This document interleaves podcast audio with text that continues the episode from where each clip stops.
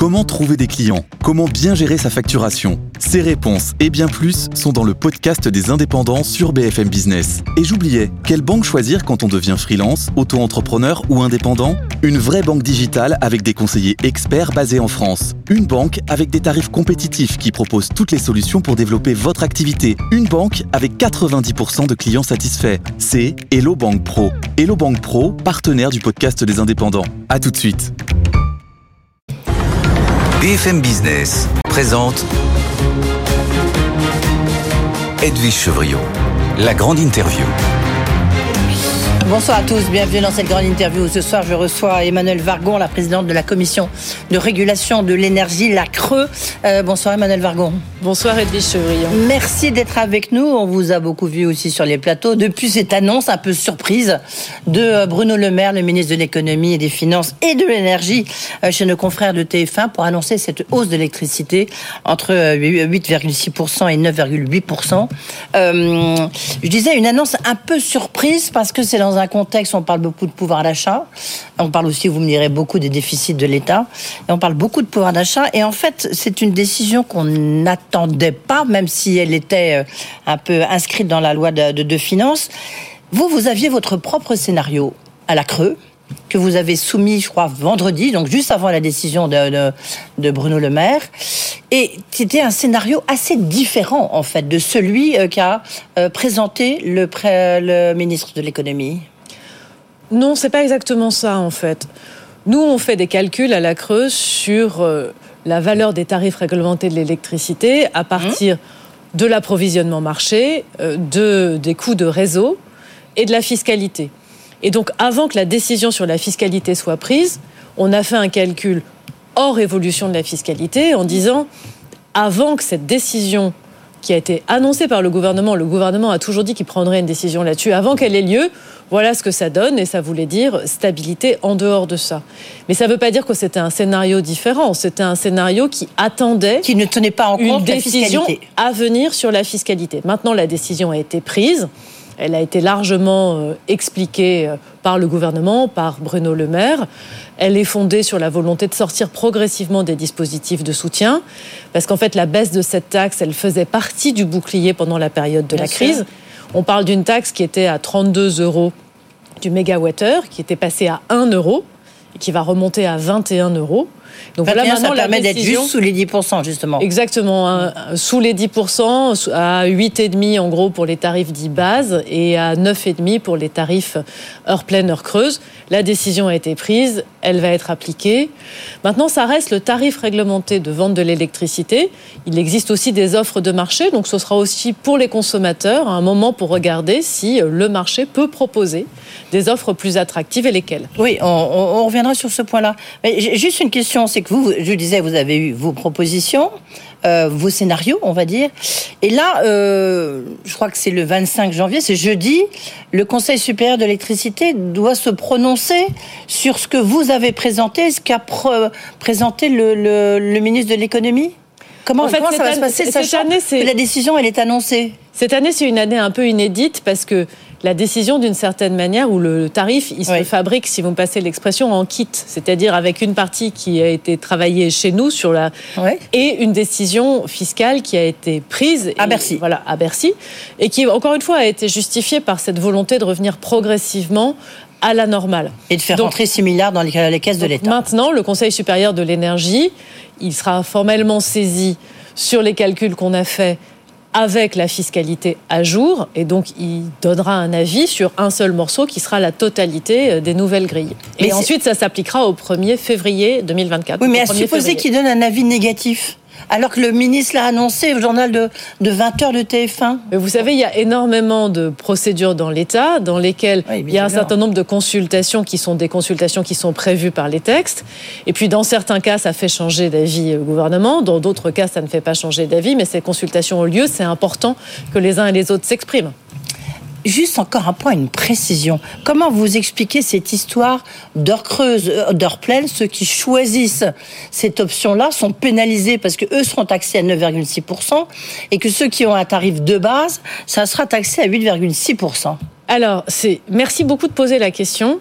Ils sont taxés pareil. C'est-à-dire Ah, bah, euh, a- les 9,8% et 8,6%, c'est l'augmentation par rapport à avant. Donc, le tarif de base va augmenter de 8,6%, Mhm. le tarif heure pleine heure creuse de 9,8%. Donc, heure pleine heure creuse va augmenter un peu plus vite. C'est un problème mathématique en fait, c'est-à-dire vous prenez le même montant de taxes en valeur absolue, 21 euros, vous l'appliquez à une base qui est plus faible parce que c'est moins cher les heures pleines heures creuses Bah oui, ça sert que à la ça. base. Oui. Donc forcément, ça fait une progression un tout petit peu plus importante. Oui, mais du Mais coup, c'est- en euh, fait, ce qu'il moi faut- qui ai ce tarif-là, bah, je pense que je vais, je vais annuler ce Ben, tarif-là. vous, vous auriez tort parce que après cette augmentation, le tarif heure pleine heure creuse, en moyenne, il arrive à 27 centimes le kilowattheure, Mhm. alors que le tarif base, il arrive à 31. Donc, après l'augmentation, c'est toujours plus intéressant d'être en heure pleine heure creuse si, Edwige, vous avez au moins 30% de votre consommation en heure creuse. Et ça, sans vouloir être intrusif, si vous avez un ballon d'eau chaude électrique, vous y êtes forcément parce que votre ballon, il chauffe en heure creuse. Donc, ça reste plus intéressant, même si ça augmente un tout petit peu plus vite. Et alors, comme c'est quand même un sujet très sensible et très important Bah oui, pour les Français et pour, le système électrique, à la Creuse, cette année, on a dit on remet à plat l'écart d'incitation tarifaire entre les différentes offres pour être sûr, premièrement, que les heures creuses, elles sont bien positionnées dans l'année, qu'on a des heures creuses qui sont Et dans la journée. Dans enfin, la ou journée. nuit. Mm. est-ce qu'elles sont la journée, est-ce qu'elles sont la nuit, etc. Et est-ce qu'elles sont au bon moment pour le système électrique et pour les Français Et deuxièmement, que les incitations économiques soient suffisantes pour que vous ne vous disiez pas, bah finalement, j'aurais plutôt intérêt à revenir à la base. Oui, en même temps, on voit bien qu'avec les différents compteurs, souvent, les heures euh, creuses sont à des heures absolument invraisemblables. Alors c'est pas les compteurs, c'est Enedis, hein, le, le Oui, c'est Enedis. distributeur, qui attribue aléatoirement des plages horaires sur les heures Oui. creuses. Et voilà, on va reprendre ça avec eux. On fait le tarif d'Enedis cette année, donc on va reprendre Ah, avec allez- eux très à intéressant, quel ça, Emmanuel moment ils mettent ça. les heures creuses dans la journée? On a même une idée. Alors pour l'instant, c'est vraiment une idée qu'on soumet à discussion, qui est de dire les heures creuses pourraient être à un moment différent en hiver et en été. Parce que en Oui. hiver, euh, on a peu de photovoltaïque par définition, d'énergie solaire. En été, on en a plein. Donc en été, tout le monde pourrait avoir des heures creuses dans l'après-midi. Donc vous allez réguler Enedis. Ah bah, on régule Enedis de toute Non, façon. mais bien sûr, mais ce que je veux dire, c'est que là, vous allez. Mais on va euh, travailler avec ouais. Enedis sur le moment où ils posent, remettre à plat les heures creuses. Peut-être avec l'idée que tout le monde pourrait avoir des heures creuses de journée en été, par exemple, Ouais. ce qui serait quand même plus sympa, peut-être Ouais. utile pour la clim, par en tous les exemple. cas, clarifié. Donc, hein, ouais. euh, Donc on a un gros chantier, mais en tout cas que les gens qui sont au tarif heure pleine heure creuse gardent ce message, ça reste plus intéressant. D'accord, c'est important de le souligner. Euh, Est-ce qu'on va vers des prix en baisse de l'électricité? C'est un peu ce que vous avez sous-entendu au début de cet entretien, Emmanuel Vargon. Alors, pour l'année 2024, les prix sont plutôt orientés à la baisse et pour l'année 2025, les prix sont aussi plus bas, en tout cas que ce qu'on a connu en 2023. Après, euh, c'est le marché qui forme les prix et donc si on veut avoir une idée des anticipations, il faut regarder les prix de marché à moyen terme à 2026-2027. Ils se stabilisent aussi assez bas, mais il y a peu de volume. Donc c'est pas des indications complètement solides. Le prix du gaz est aussi assez bas. Il a beaucoup baissé. Donc pour l'instant, on est vraiment dans une période dans laquelle on attend une détente des prix. Je le dis prudemment parce que De euh, l'ordre on de au combien, la détente des prix? Non, c'est difficile à dire. Mais en tout 10%, cas, les, les- euh, les prix aujourd'hui sont autour de 80 euros du mégawattheure sur les marchés de gros, 90. Et surtout, on a le même prix qu'en Allemagne, voire dans certains cas, le prix sur le marché français est un peu inférieur au marché allemand. Puisqu'on reste un instant, on parle de prix, on va rester un instant sur ce point-là. Euh, le EDF, donc, a, a- a comme prix de référence, euh, vous n'étiez pas non plus complètement d'accord, mais 70 euros, c'est ce qu'ils ont obtenu de Bercy, 70 euros le mégawattheure. La question, il dit comme ça, je vais pouvoir financer justement les nouveaux EPR, la nouvelle politique nucléaire de la France. La question est, c'est justement si on passe sous ces 70 euros, beaucoup de, beaucoup de prévisionnistes disent qu'on risque beaucoup avec les prix en baisse de passer sous là-dessus. Est-ce que ça remet en cause la capacité d'investissement d'EDF En fait, la, la position d'EDF là-dessus, c'est de dire je vise 70 euros du mégawattheure en moyenne sur très longue période. Je crois qu'ils ont dû dire 15 ans ou 20 ans. Et donc ils disent, si on est dans cet ordre de grandeur de prix, avec des années dans lesquelles ça va être plus cher et potentiellement des années dans lesquelles ça va être moins cher, la Creux, nous, on a évalué à 60 euros du mégawattheure le coût de production du mmh. nucléaire existant. Il faut aussi couvrir le nouveau nucléaire dans un modèle qui n'est pas encore complètement euh, défini. Grand carénage, oui. Donc avec tout ça, euh, ils sont dans un équilibre économique. Donc euh, les deux sont pas incompatibles, c'est-à-dire les prix peuvent être orientés à la baisse pour 2-3 ans. Personne ne sait comment les prix sont orientés pour les 15 prochaines années et donc EDF se projette sur une durée qui est beaucoup plus longue. Oui, mais vous pensez qu'on va aller vers des prix en dessous de 70 euros? Je pense qu'on est susceptible d'atteindre par moment des prix en dessous de 70 euros. Je ne sais pas répondre à la question est-ce que les prix seront durablement en dessous de 70 euros? Alors, une grande question maintenant, c'est EDF, bah, e évidemment, il y a le monopole d'EDF. En plus, ils ont le soutien, je vous en dirai un mot, de Patrick Poyen et de Total. Il n'y a que Engie qui, essaye un tout petit peu de, de, bousculer les choses. Donc, euh, on est un peu dans une situation où on demande où est la concurrence. Vous avez euh, travaillé avec l'autorité de la concurrence, donc on a eu deux autorités de contrôle, la Creux, vous, et l'autorité de contrôle euh, de la concurrence présidée donc par Benoît Curé. Et vous avez publié un courrier où vous dites attention, ça c'est dans le cadre de la prochaine loi de souveraineté énergétique, attention, il faut que le consommateur reste protégé. Il y a des doutes là-dessus, notamment sur les contrats. En fait, ce qu'on dit, c'est le gouvernement euh, et demain le législateur quand la loi sera votée, mmh. sous réserve évidemment des débats parlementaires. Qui doit passer au Conseil des ministres quand Conseil des ministres début février, aux dernières nouvelles. D'accord. Donc le gouvernement et demain euh, le Parlement choisissent un système où euh, la quasi-totalité des volumes va passer par le marché. C'est un système qui est vraiment fondé sur le marché de gros. Mmh. Et dans ce système, EDF a une position très forte, puisqu'ils ont euh, une position très forte à l'amont, ils ont 80-90% de la production totale, et une position forte à l'aval, puisqu'ils ont à peu près 70% euh, du marché résidentiel et 50% du marché entreprise, c'est un ordre de grandeur. Donc dans un système de marché avec un acteur aussi euh, présent, l'autorité de la concurrence et la Creux, nous disons, il faut des garde-fous. Il faut des garde-fous et il y a une partie intéressante dans ce courrier qu'on a vraiment travaillé ensemble. Enfin, c'est une position. Ah oui, c'est une première. Hein, donc c'est pour ça que. Oui, dire que c'est important. Hein.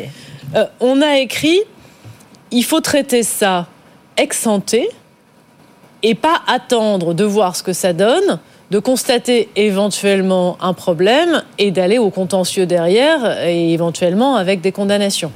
Donc, des garde-fous, c'est permettre que le marché fonctionne bien en continu et pas se dire ex post, on a eu un problème de marché. Et donc on dit ces garde-fous, il faut énormément de transparence sur la production. EDF, voilà, disent au marché euh, l'état euh, prévisionnel de la production nucléaire de façon régulière. Il faut de la liquidité. Il faut que les volumes soient approvisionnés. Il ne faut pas qu'un fournisseur alternatif dise je n'arrive pas à acheter de l'électricité. Il faut une comptabilité appropriée chez EDF pour séparer euh, la comptabilité nucléaire du reste. Et il faut continuer à rendre les offres contestables, c'est-à-dire il faut que EDF se comporte dans la construction de ses offres au consommateur final comme n'importe quel autre fournisseur efficace. ça paraît compliqué parce qu'on ne voit pas où est le contre-pouvoir d'EDF. Bah, d'une certaine manière, c'est la régulation, le contre-pouvoir. C'est vous le contre-pouvoir. L'autorité de la concurrence, nous et les règles qui lui seront applicables. C'est le cadre de marché dans lequel il opère. Et après, c'est progressivement le développement de nouveaux moyens de production qui sont pour certains chez EDF, bien sûr, le nucléaire, et pour d'autres, l'éolien, solaire, l'éolien, le solaire, l'offshore, etc. Tout ça sont des nouveaux moyens de production. Mais est-ce que la difficulté pour vous, autorité de régulation, c'est qu'aujourd'hui, on voit bien que le gouvernement, il a misé sur le, le, redressement d'EDF et tout est focalisé sur ce redressement pour qu'il puisse construire des nouveaux euh, EPR, des nouvelles centrales nucléaires. J'ai envie de dire, la, votre marge de manœuvre, elle est quand même très étroite en ce moment. Vous n'avez pas beaucoup de contre-pouvoir face à, à, à, EDF. Pardon, les, deux sont pas, les deux sont pas incompatibles. Je crois qu'au contraire, le, la solidité de la solution qui va permettre à EDF de reconstituer progressivement sa capacité d'investissement, y compris dans le nouveau nucléaire. C'est un marché qui fonctionne bien de façon solide, donc je pense que c'est complémentaire. Et après, bah, la Creux jouera son rôle de d'autorité de régulation. On a besoin de moyens, on a besoin de moyens juridiques, on a besoin de moyens humains. Il vous faut des moyens juridiques. On a besoin des deux. On a besoin de moyens juridiques supplémentaires par rapport à ce qu'on a, et on aura probablement besoin de se renforcer un peu. Ils sont insuffisants vos moyens juridiques. Juridiquement, oui, parce qu'il y a des choses qu'on souhaite pouvoir exiger, qui sont dans le projet de loi, enfin, et qui, j'espère, seront votées, et qui nous permettront, encore une fois, de jouer ce rôle de réassurance et de surveillance du marché. Emmanuel Vargon, est-ce que ce soir vous pouvez nous dire quel avis vous allez rendre sur cette loi de souveraineté énergétique? Est-ce que c'est un avis positif ou est-ce un avis positif avec des bémols ou un avis négatif? Ce sera un avis positif parce que le projet de loi, de notre point de vue, je dis nous parce que c'est pas seulement moi qui parle, mais le collège de la bien maison, hein, bien sûr, c'est un avis positif parce que le projet de loi intègre la majeure partie des garde-fous dont on vient de parler et des, de ce que vous appelez les contre-pouvoirs pour faire fonctionner le marché. Dans ces conditions, nous considérons que la loi permet de passer du système actuel avec la reine, qui a aussi atteint ses limites, à un nouveau système qui doit permettre de concilier euh, la protection du consommateur et le développement des, moyens de production. Et est-ce que cette loi le permettra? Telle qu'elle est, non mais telle qu'elle est écrite aujourd'hui. Oui, globalement, oui, mais euh, globalement, euh, mais le ça diable, veut rien dire, pardonnez-moi. Le, diable est dans les détails. Euh, on fait des propositions complémentaires dans notre avis sur la loi qu'on rendra sur les d'ici à la fin de la semaine pour renforcer encore certains points. Et puis il y a un chapitre sur la protection des consommateurs. Il y a un chapitre là pour le coup qui est déjà bien détaillé dans la loi sur la protection du consommateur. On l'a travaillé avec le médiateur national de mhm. l'énergie, Olivier Chaland-Belval, et avec les services du ministère, la DGEC. Et là, il y a pas mal de choses très précises sur les obligations prudentiel sur les fournisseurs, sur la manière dont les, contrats doivent être écrits, dont, ils doivent être exécutés. Donc là, il y a des vrais progrès. Toute dernière question, Emmanuel Vargon. Est-ce que, est que vous connaissez, parce que euh, a eu Patrick Pouyanné sur cette antenne, a dit que le patron de Total, bah, qui, soutenait EDF, enfin, on voit bien qu'il y a un appui derrière. Est-ce que vous connaissez, est-ce que vous avez les moyens de connaître la nature des contrats que EDF signe avec des entreprises, des contrats à long terme, et surtout à quel prix ils sont signés?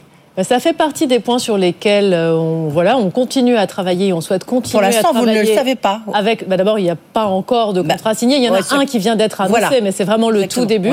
Mais on souhaite avoir accès à cette information pour être en capacité de surveiller aussi ces contrats qui ne sont pas des contrats de fourniture, hein, qui sont normalement des contrats de partenariat industriel, donc qui sont de nature différente. Mais pour l'instant, vous n'avez pas les moyens de les connaître, on est bien d'accord. Pour l'instant, c'est tout nouveau. Et donc, dans le cadre d'une nouvelle organisation, on souhaite bien clarifier qu'on aura aussi accès à ces contrats. Et ça, ça passera, vous pensez? J'ai pas de raison de penser qu'on aura des difficultés particulières, mais ça, on verra. On verra, l'avenir le dira. Merci beaucoup, Emmanuel Vargon, d'être venu avec nous. La présidente de la commission de régulation de l'énergie, on voit qu'il y a encore beaucoup, beaucoup de dossiers, de bras de fer à venir. Merci beaucoup. Merci.